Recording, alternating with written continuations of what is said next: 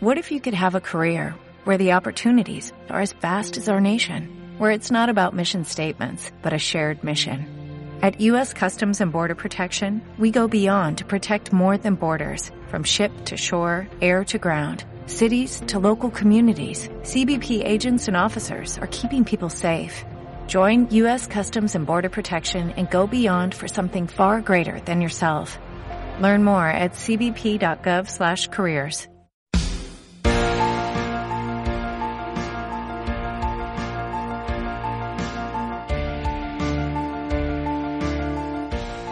Rec Radio, reporteros en el campus por un periodismo de calidad. Buenos días, hoy es martes 20 de noviembre y esta es tu cita universitaria con el periodismo de calidad. Aprovechando la temática de las pasadas jornadas internacionales de innovación en periodismo, hablaremos de cómo innovar en los informativos de televisión con el catedrático José Alberto García Vilés y con la alumni Ciar Martínez. Hoy, como siempre, estaré bien escoltada por mis compañeros Gabriel Ruiz y Sandra Montes. Yo soy Marina González y esto es Reg Radio. Arrancamos.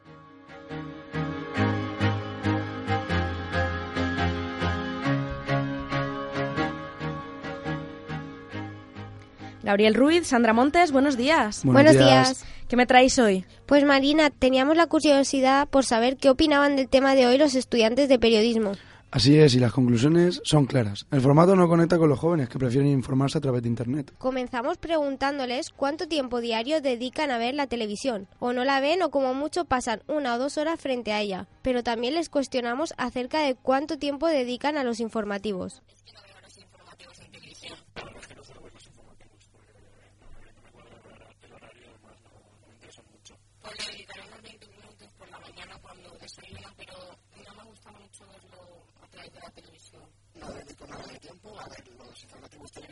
Pues no más de media hora, sobre todo pues al mediodía. Los informativos sí que suelo verlos y voy cambiando de cadenas y me gusta verlos. Pero, ¿qué medio prefieren? Por redes sociales, sobre todo Facebook. Eh, normalmente me informo por periódicos digitales o redes sociales. Pues igual en medios en sus redes sociales, como el diario.es, porque me parece un medio objetivo, cosa que la televisión hoy en día es muy difícil de encontrar. Me mantengo informado de lo que sucede en la actualidad gracias a principalmente Internet. Y el medio con el que, bueno, más titulares leo, más noticias que me interesan leo es 20 minutos. Pues generalmente me informo a través de las redes sociales, sobre todo por Twitter o Facebook. Pues eh, redes sociales, cuando, o sea, sigo a medios, sigo a periodistas, entonces cuando veo que han publicado noticias que me interesan, a través de ahí ya paso a la página, eh, medios digitales y incluso en YouTube. También queríamos saber qué propuestas tienen para conectar con los informativos. Básicamente nada, yo creo que la inmediatez de las redes sociales al final es la que gana la batalla. También hay ciertos medios que también publican bastantes noticias en historias de Instagram y las enlatan para que puedas acceder a noticias. Eso es, creo que es un buen método. Principalmente cambiaría quien los, quien los gobierna porque está claro que hay mucha falta de objetividad, pero bueno, como es algo un poco imposible, ¿no? Por lo menos que fuesen más cercanos, más amenos para la gente joven, que les atraiga más, porque casi toda la audiencia joven se la está llevando a las redes sociales y los informativos se están quedando relegados a un ámbito más de gente mayor. No sería mal que los medios eh, digitales, eh, por ejemplo, el que yo menciono 20 minutos, sí que subiesen todos los días a una, a una determinada hora, pues un vídeo resumen de las noticias más destacadas con, con, con el formato del informativo, eh, en ese formato, en, en, en, Internet, en ese medio digital. Y, y así yo podría ver los informativos y también, pues, eh, seguir leyendo 20, seguir leyendo 20 minutos. Realmente creo que no cambiaría nada a día de hoy, pero sí que creo que la sociedad actual debe cambiar eh, el hábito, ya que nos tendremos que interesar un poco más por los ya que otras generaciones sí que lo hacen. Pues eh, los informativos en formato audiovisual me parecen muy atractivos. En YouTube creo que sería una forma de consumirlos muy interesante, siempre y cuando estuviesen bien producidos y documentados. Pues con todo esto en la cabeza, pasamos ya a nuestro tiempo de entrevistas. Estás escuchando Rec Radio. El pasado mes tenía lugar en la Universidad Miguel Hernández una cita ineludible para la profesión, y es que se celebraron las decimocuartas Jornadas Internacionales de Innovación en Periodismo. El tema a debatir este año, la crisis del informativo televisivo. La actividad estaba organizada, como cada edición, por el Grupo de Investigación de la Comunicación, el Departamento de Ciencias Sociales y Humanas y la Facultad de Ciencias Sociales y Jurídicas de Elche de la UMH. Para profundizar más en el tema, hablamos con el director de las jornadas y profesor de periodismo de la Universidad Miguel Hernández, José Alberto García Vilés. Buenos días. Muy buenas. Bueno, lo primero, enhorabuena por esa gran acogida que tuvieron las jornadas. Muchas gracias. Bueno, cuéntanos, ¿cuál es la valoración general que hacéis desde la organización? Pues eh, la verdad es que estamos muy contentos por eh, varios motivos. Por un lado, por la calidad de los ponentes, porque en ellas eh, intervinieron ponentes de primer nivel que trataron de arrojar luz sobre en qué medida el informativo televisivo está en crisis y cómo se puede innovar en, estos formatos. Estuvieron profesionales de televisiones autonómicas como Apunt Media, eh, TV3, eh, de Televisión Española, del Lab de Televisión Española, de nuevos medios como Playground o de instituciones internacionales como la BBC y la European Broadcasting Union. Y por otro lado, me gustaría destacar la participación de los asistentes, que nos ha permitido mantener coloquios muy interesantes con los ponentes y llegar a una serie de conclusiones al final de las jornadas. Bueno, el consumo de televisión, lo estábamos viendo, ha ido disminuyendo en, en los últimos años, sobre todo en los jóvenes. ¿Qué recetas se plantearon para enganchar a su audiencia? Pues es cierto, la, edad media de las cadenas, de los espectadores de las cadenas, está subiendo alarmantemente. Es una población, una población que envejece cada vez más. En España eh, se habla de que eh, los espectadores de televisión española o de Telecinco tienen una edad media de 63 años, edad media, insisto, y en el caso de la sexta de 52. Por tanto, mm, es un, los datos hablan de que los jóvenes no consumen los informativos eh, tradicionales y eh, las reflexiones van en la línea de que hay que, en primer lugar, escucharles, escuchar a la audiencia. Eh, luego, ir donde están los jóvenes.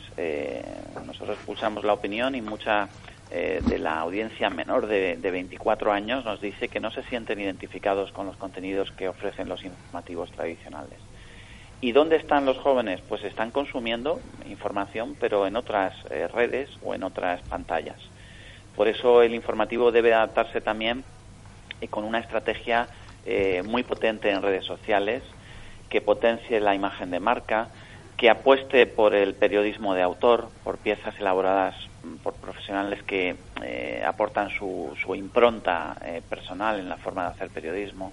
En definitiva, se trata de buscar eh, el, modo, que no es fácil, pero el modo de conectar con un espectador joven que eh, no está eh, interesado en los contenidos de los informativos tradicionales. porque sí que es cierto que parece que el, el, formato tradicional de informativo ha quedado como un poco más rígido, más obsoleto, ¿no? Con todas esas innovaciones que hemos visto en los últimos años en otros medios. Bueno, los informativos también están innovando, es decir, pues por ejemplo, pues Apunt Media nace con una vocación pues de, ser un informativo multiplataforma o dentro de la BBC están lanzando iniciativas muy interesantes eh, a través de, redes sociales para que la BBC, los informativos estén presentes en redes o dentro de la propia televisión española el lab de, la televisión está creando formatos que van más allá del, del informativo tradicional. Lo que ocurre es que eh, existe mucho miedo a trastocar eh, el formato tal y como ahora funciona en, las cadenas. Entre otras cosas porque ese formato, eh, si está trayendo a espectadores por encima de 50 años, pues los directivos no quieren hacer muchos cambios, no vaya a ser que pierdan ese Esa público que ahora es fiel. ¿Y, qué se podría hacer entonces para, para combinar esos, esas dos audiencias, para enganchar a las nuevas audiencias y mantener a la audiencia que ya es fiel? Es que no estoy seguro de que la, la fórmula sea eh, enganchar a las dos audiencias a un mismo formato. Me parece que es, es la cuadratura del círculo. Yo creo que hay una audiencia mayor de 50 años que está cómoda con ese formato y otra audiencia que quizás es la más joven, en torno a 18 30 años, que, que no, no le interesa ese formato porque, entre otras cosas, cuando llega a su casa a las 3 o a las 9 de la noche, que ese formato rígido del informativo horario ya conoce las noticias, ya ha visto las informaciones. Sí, esa, esa información ya no es nueva, ¿no? Por eso, claro, entonces eh, es muy difícil intentar eh, combinar a las dos audiencias. Yo creo que hay que ofrecer productos distintos. Pues Hablaremos eh, ahora de algunos de los ponentes, pero concretamente sobre este tema, eh, David Corral, de la Unidad de, Innovación de Televisión Española, dio una conferencia sobre este tema que estamos hablando, las claves para producir un informativo para jóvenes. ¿Cuáles fueron esas conclusiones? Bueno, ellos lo que hicieron fue eh, experimentar con un formato que lanzaron en el canal 24 horas durante ocho semanas un formato mm, de un informativo para jóvenes que duraba en torno a 15 minutos, que se emitía los sábados al, mediodía, en torno a las dos y cuarto. Entonces, eh, bueno, él nos contó mm, que fue un, experimento de ensayo y error, es decir, de ir viendo las ideas que ellos tenían de cómo había que conectar con, la audiencia joven, por ejemplo, pues con dos presentadores que fueran más jóvenes, con el tipo de temas eh, pues que les podían eh, interesar y conforme bueno lo iban emitiendo iban mejorando iban adaptándose iban retocando. El problema es que el, proyecto terminó abruptamente con la entrada de las nuevas eh, los nuevos dirigentes de televisión española que no han renovado ese proyecto. Entonces están ahí un poco pendientes a ver si se puede continuar porque la experiencia fue muy, muy positiva para intentar experimentar con ese formato nuevo. Y sin duda un proyecto muy interesante que, que podría que podría traer sus frutos de cara a una investigación posterior. Efectivamente, de lo que se trata es de intentar em, aprender de, las cosas que han funcionado e intentar también mejorar aquellas que no han conseguido cuajar. Bueno, también pasaba por, por, las mesas de la Universidad Miguel Hernández Remey Blasco, la directora de informativos de Apunt, que como has dicho antes es una cadena de nueva creación que ya nace con, ese espíritu innovador. ¿Ququé fórmulas han planteado desde Apunt? Pues eh, Remey Blasco, como directora de, informativos, ella habló de la necesidad de recuperar la credibilidad. Eh, en concreto, llegó a decir literalmente, eh, no tenemos que conseguir solo que nos vean, sino que nos crean. Eh, y es uno de los problemas endémicos de las televisiones públicas en nuestro país, que parece que en buena medida se les acusa de estar sometidas a los gobiernos de turno, sean nacionales o autonómicos. Y ella era muy consciente de ese problema y contaba cómo estaban tratando de, poner remedio pues con, una mayor independencia, con una apuesta de diversidad en, las agendas, eh, dando cabida a todas las, eh, voces de distintas fuentes. Y ese era, digamos, el gran eje de, su intervención, eh, la apuesta por la credibilidad en las informaciones de una televisión pública. También es cierto que en los últimos años es un discurso que se escucha mucho en, ambientes más coloquiales, un poco de discurso de barra de bar, pero es, es cierto de, no me creo a ninguno de los que salen en la tele. ¿Cómo se puede luchar contra eso? ¿Cómo se puede recuperar la credibilidad? Bueno, la verdad es que es, es eh, la pregunta depende de, cada televisión y de cada profesional. Yo creo que en un entorno en el que ahora mismo la información está sometida a los índices de audiencia, y a veces hay otros criterios que van más allá de, la calidad periodística, como pueda ser el infoentretenimiento o el sensacionalismo, pues eh, conviene que, claro, que los profesionales mm, cada día se hagan esa pregunta, es decir, ¿estoy haciendo el mejor informativo posible? ¿O en cierto modo mm, me dejo llevar por los dictados de, de índole política o de índole comercial o de índole sensacionalista que de algún modo, entre comillas, tienen más peso a veces que, lo que serían las, eh, los criterios puramente de, rigor profesional. Esta es la cuestión de fondo y es, yo creo que es, eh, depende de, la conciencia y del, del, criterio del estándar de cada profesional y de cada eh, pues edición de informativos. ¿no? no es fácil y yo desde luego no tengo recetas. Me parece que es la, el compromiso del profesional y del medio en concreto. Bueno, también pasaba por allí, por las jornadas, Mark Frankel de, de la BBC. Hablábamos también antes de Apunt y ambas son cadenas públicas. ¿Qué, qué, contaba, qué contaba el profesional de la BBC? Pues Mark Frankel es el director de las redes sociales de la BBC y nos aportó su eh, estrategia, su visión de cómo están desarrollando una estrategia precisamente para lo que hablábamos al principio, para em, hacer que, que, los contenidos de la BBC lleguen a nuevas ventanas, a nuevos públicos que están en, en Facebook, en Twitter, en Instagram y que no consumen quizá el, forma, el informativo tradicional. ¿no? Entonces, era muy interesante porque una de las cosas que, que él comentaba es que han detectado que eh, un porcentaje creciente de usuarios de redes sociales están migrando de redes sociales abiertas, eh, como estas que acabo de citar, a redes eh, cerradas, como puedan ser grupos de Facebook con acceso restringido o servicios de mensajería como WhatsApp. ¿Por qué? Porque hay, los usuarios se están cansando del ruido, de, de a veces la eh, pues la confrontación que existe en, estas redes sociales. Están ya cansados de, esto y buscan un entorno en el que tengan una relación mucho más, digamos, fiable, tranquila con, la gente que siguen, con los eh, contenidos que comparten, etcétera, etcétera. Entonces, era muy interesante como la vez está intentando pues llegar a grupos de, usuarios eh, en WhatsApp o en grupos de Facebook para ver qué piensan y utilizar también como un elemento para generar contenidos adaptados a, esos grupos, ¿no? a esas comunidades de personas que sí que quieren consumir información, que les interesa mucho lo que está pasando, pero que no quieren eh, entrar en el ruido y en la saturación que ofrecen las redes sociales. En estos casos, imagino que habrá que hacer un estudio de mercado mucho más profundo para ofrecer contenidos y propuestas que sean realmente de valor para esa comunidad, ¿no? Efectivamente, por ejemplo, ellos eh, contaban el caso de eh, cómo habían contactado con un grupo de Facebook cerrado de, madres adolescentes, madre, eh, mujeres que habían dado a luz eh, pues con entre 15 y 20 y pocos años para hablar de sus problemas. Y una periodista de la BBC que estaba en esa misma situación, que también era una madre joven, pues había, había entrado en ese grupo y estaba eh, seguía mucho esas conversaciones de esa comunidad, que eran unas 300 personas en el grupo de Facebook, y estaba consiguiendo pues que piezas y contenidos de la parte de educación, de salud, de eh, interés humano de, de, la BBC diseñaran contenidos para atender a las demandas de esas comunidades, de esa comunidad concreta. ¿no?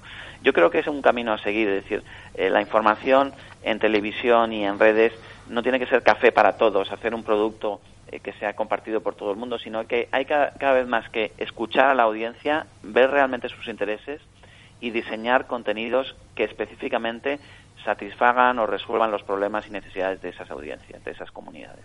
Un contenido mucho más a la carta, entonces, ¿no? Sí, totalmente.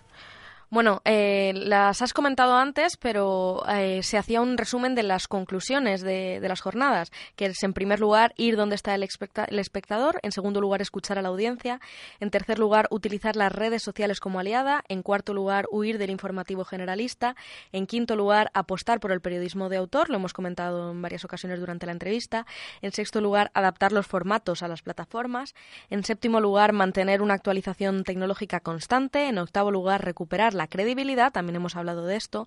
Y en noveno lugar, no tenemos todas las respuestas, sino cada vez más preguntas. ¿Podría servir esto como casi un decálogo para el periodismo televisivo del, de este siglo?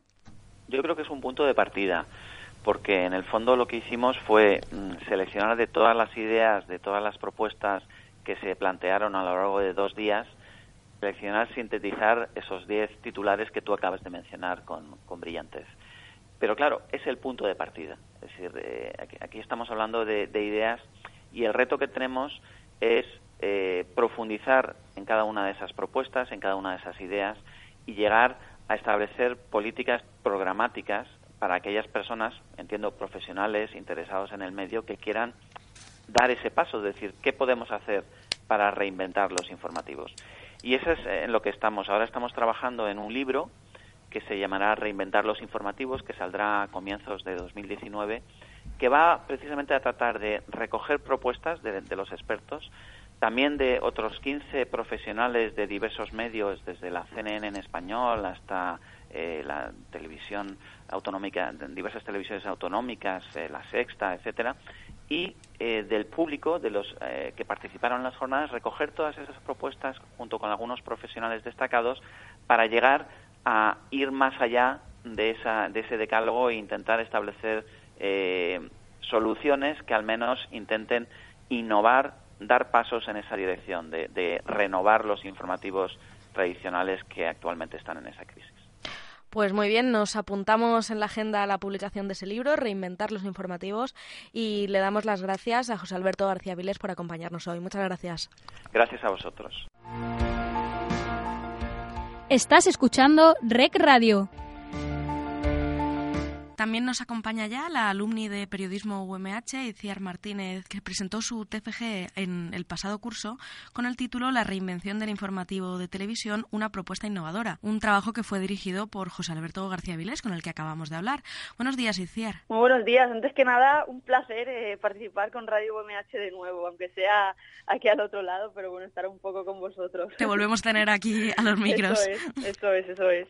Bueno, y cuéntanos, eh, ¿cómo se te ocurrió tratar este tema en tu trabajo de fin de grado?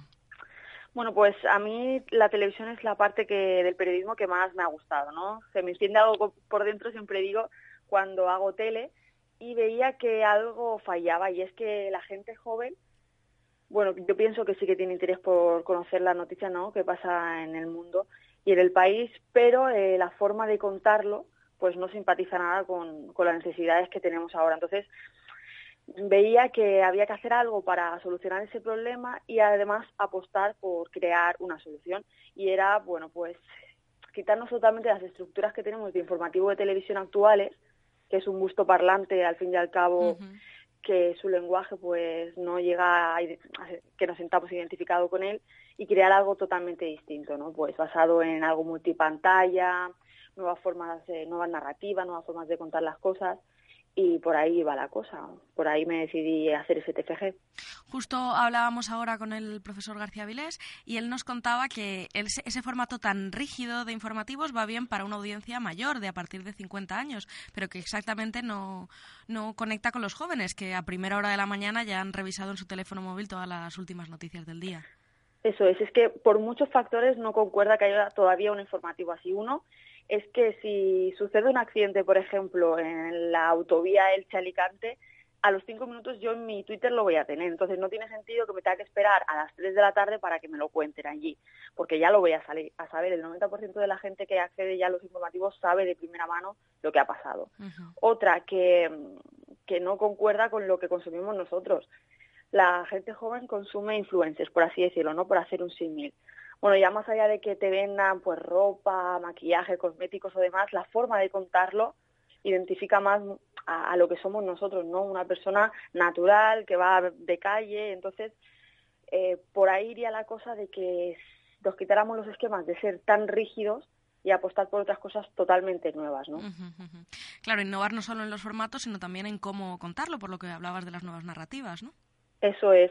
Eh, uno de los ejemplos para que lo podamos explicar mejor es, por ejemplo, que lo utiliza la BBC y que yo hice una apuesta en el TFG por ello también, un proyecto, era que apareciera una persona joven, vestida de calle, contando una noticia y que fuera a través de stories, es decir, en 20 segundos, a lo mejor podías emplear tres stories, crear eh, una noticia. En la primera te cuento el titular y el subtitular, en la segunda el cuerpo de la noticia y después pues las conclusiones. Y todo eso que pueda tener también enlaces, que ahora, por ejemplo, Instagram lo permite, acceso, bueno, pues a otras noticias derivadas, todo ese, todo ese tipo de cosas, ¿no?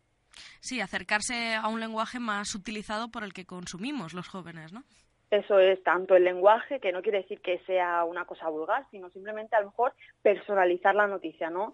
eh, no tiene sentido que yo ahora pues mm, utilice todo mi móvil personalizado a las necesidades que yo tenga y que el informativo no me pueda ofrecer noticias así, ¿no? Eh, por ejemplo, que yo si estoy informada eh, de deporte, me gusta el fútbol femenino, seguramente tengo una aplicación en mi móvil que sea de fútbol femenino, ¿no? Pues que un informativo me permita hacer eso, seleccionar las noticias que yo quiera, por ahí iría la cosa, o también eh, lo simple que es eh, que sea multipantalla, ¿no? Si ahora consumimos todo por internet y móvil, pues que la televisión no sea lineal, sino que también se desplace hasta estos dispositivos. Sobre todo con tantas opciones que tenemos últimamente de, televisión, de contenidos de, de, ficción a la carta, ¿no? Que nos ha hecho acostumbrarnos un poco también a consumir contenido audiovisual de esa manera. Claro, eh, bueno, ahora se están innovando muchas cosas. Por ejemplo, en Antena 3 están haciendo lo de la realidad virtual, que han, han apostado por ello. y lo, Antena 3 lo que pasa es que tiene una célula digital dentro de la propia redacción, es decir, mesas con mesas, eh, los equipos que estudian toda la innovación trabajan con ellos. En la sexta, por ejemplo, no es así. Pero eh, sí, gamificación, es decir, a la gente nos gusta participar en lo que hacemos, encuestas, todo esto, que sean cosas 24 horas, todo esto lo llevamos muy muy integrado ¿no? en nuestro día a día y los informativos tienen que adaptarse también a eso. Hablabas de que tú habías hecho una propuesta innovadora. ¿Cómo, ¿Cómo se basaba, en qué se basaba esa propuesta que tú hiciste? Pues eh, era la parte del TFG eh, la solución ¿no? de, de ese problema y bueno, lo hice en colaboración con un seminario de innovación periodística que hizo mi tutor, José Alberto García Vilés, y después lo pasé a un programa que es el Sprint UMH de creación de empresas, ¿no? porque también podía tener esa tirada. Y, me basé en hacerlo en multipantalla, con textos y fotos, porque el 88% de las personas, de las 200 personas que, a las que le pasé la encuesta, junto con compañeros, claro, eh, decía que quería ver texto con fotos y subtítulos. Y esto es porque nos tumbamos a lo mejor en la cama, en el sofá o vamos en el, en el autobús y vemos vídeos ¿no? con auriculares. Entonces eso lo consumimos así. Y que fueran muy cortos, 15, 30 minutos, porque los jóvenes no, no destinamos mucho más tiempo y con distintos enfoques, análisis. Entonces lo que hice fue un, proyecto totalmente multipantalla basado en los stories que comentaba antes, noticias eh, que se basen en un minuto, contada en partes de 20 segundos, con yo contándolas con un escenario, bueno, pues blanco en el fondo y, titulares que me permitía hacer Instagram. Y, básicamente eso, que fuera personalizado, que las noticias que, que, las personas pudieran elegir qué tipo de noticia ver. Es decir, yo quiero ver la primera de Nacional, la segunda de Deporte y la tercera de Cultura, y todo eso se me hacía únicamente en un vídeo que era el informativo que yo había creado. O sea, tú creas un informativo a la carta, entonces, ¿no? Eso es, sí, es como el Netflix de las noticias, por así decirlo, ¿no? Muy personalizado. Y eh, hablabas antes también de, texto y texto y, fotos. Yo creo que también eso es importante porque, como decías, cada vez se está viendo más que incluso no, no escuchamos, no ponemos el audio en los vídeos, ¿no? Eso es, eh, y es la fórmula de la por qué Playground ha triunfado tanto, ¿no? Eh, a nosotros nos gusta mucho lo audiovisual, ¿no? Y que tenga textos y fotos o, que en el mismo texto que me esté informando me aparezca detrás un vídeo, pero algo que sea, casi llega a lo minimalista, pero es que lo consumimos así y, bueno, el 88% de las personas, como te decía, me, me, contestó que quería eso, texto con fotos y yo intenté pues hacer un informativo que se adaptara a eso. Adaptar el, el, informativo, los informativos clásicos, que no tienen que por qué perder rigor ni calidad, a las nuevas audiencias, ¿no? Eso es, muchas veces, bueno, pues pensamos que todo lo que está en el móvil, pues pierde rigor, credibilidad, no es cosa de, jóvenes, por así decirlo, pero bueno, por ahí no, no tenemos que ir, ¿no? Eh, no quita credibilidad a que una persona me esté contando eh, cosas con GIFs o es otra forma totalmente de entender las noticias, de entender qué está pasando en el mundo y que se adapta mucho más a lo que nosotros consumimos que a, que a lo que hay actualmente. Quizá por eso a lo mejor la gente no se decide ¿no? a consumir tanta información. Si lo hiciéramos de otra forma, podríamos... Sería más fácil llegar a ese público. Eso es, captar a esa audiencia. No solo mantenerla que ella está, que también es importante, no nos olvidemos de ella, sino también captar a los jóvenes para que consuman más noticias. al hilo de esto que comentabas, me venía a la cabeza una anécdota. Bueno, para los oyentes, Iciar y yo fuimos compañeras de clase y recuerdo en esa primera asignatura que tuvimos de comunicación audiovisual que el profesor nos machacaba mucho tanto a las chicas como a los chicos, por si llevábamos piercings o tatuajes a la vista. Mm. Que tuvimos una conversación con él diciéndole que, bueno, que quizá eso también debería cambiar. Claro, es que, bueno, al final lo natural siempre gana, yo pienso así. Yo no me siento identificada con un busto parlante que me está hablando de cosas extraterrestres, es que no, no, no, no concuerda con, con lo que hay en mi día a día. Entonces, no quiero que roce el estar en una conversación de amigos, ¿no? que me lo cuente como una conversación de amigos, pero sí que simpatice conmigo y, que yo me siento identificada con esa persona, ¿no? Entonces, bueno, que lleve piercings o no, la gente habitualmente lleva piercings y lleva tatuajes, no tiene nada que ver y no le va a quitar credibilidad, como estábamos diciendo, a que una noticia sea, sea buena ¿no? y esté bien contada.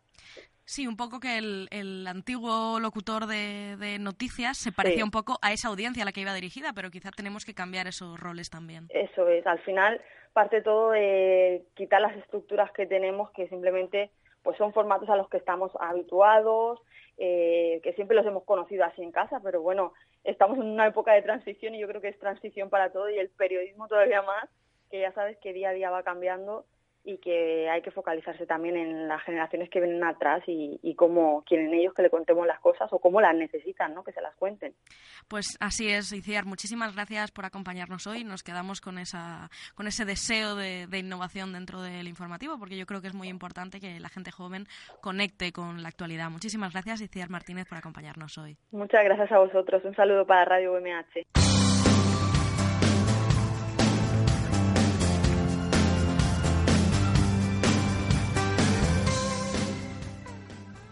No tenemos tiempo para nada más. Nuestra próxima cita el próximo mes a las 12, como siempre. Hasta entonces puedes seguirnos en nuestras redes sociales, en Twitter arroba periodismo UMH y en el blog periodismo.umh.es. Sin más, ponemos el punto y final. Muchas gracias a José Alberto García Vilés y a Iciar Martínez por participar en el programa.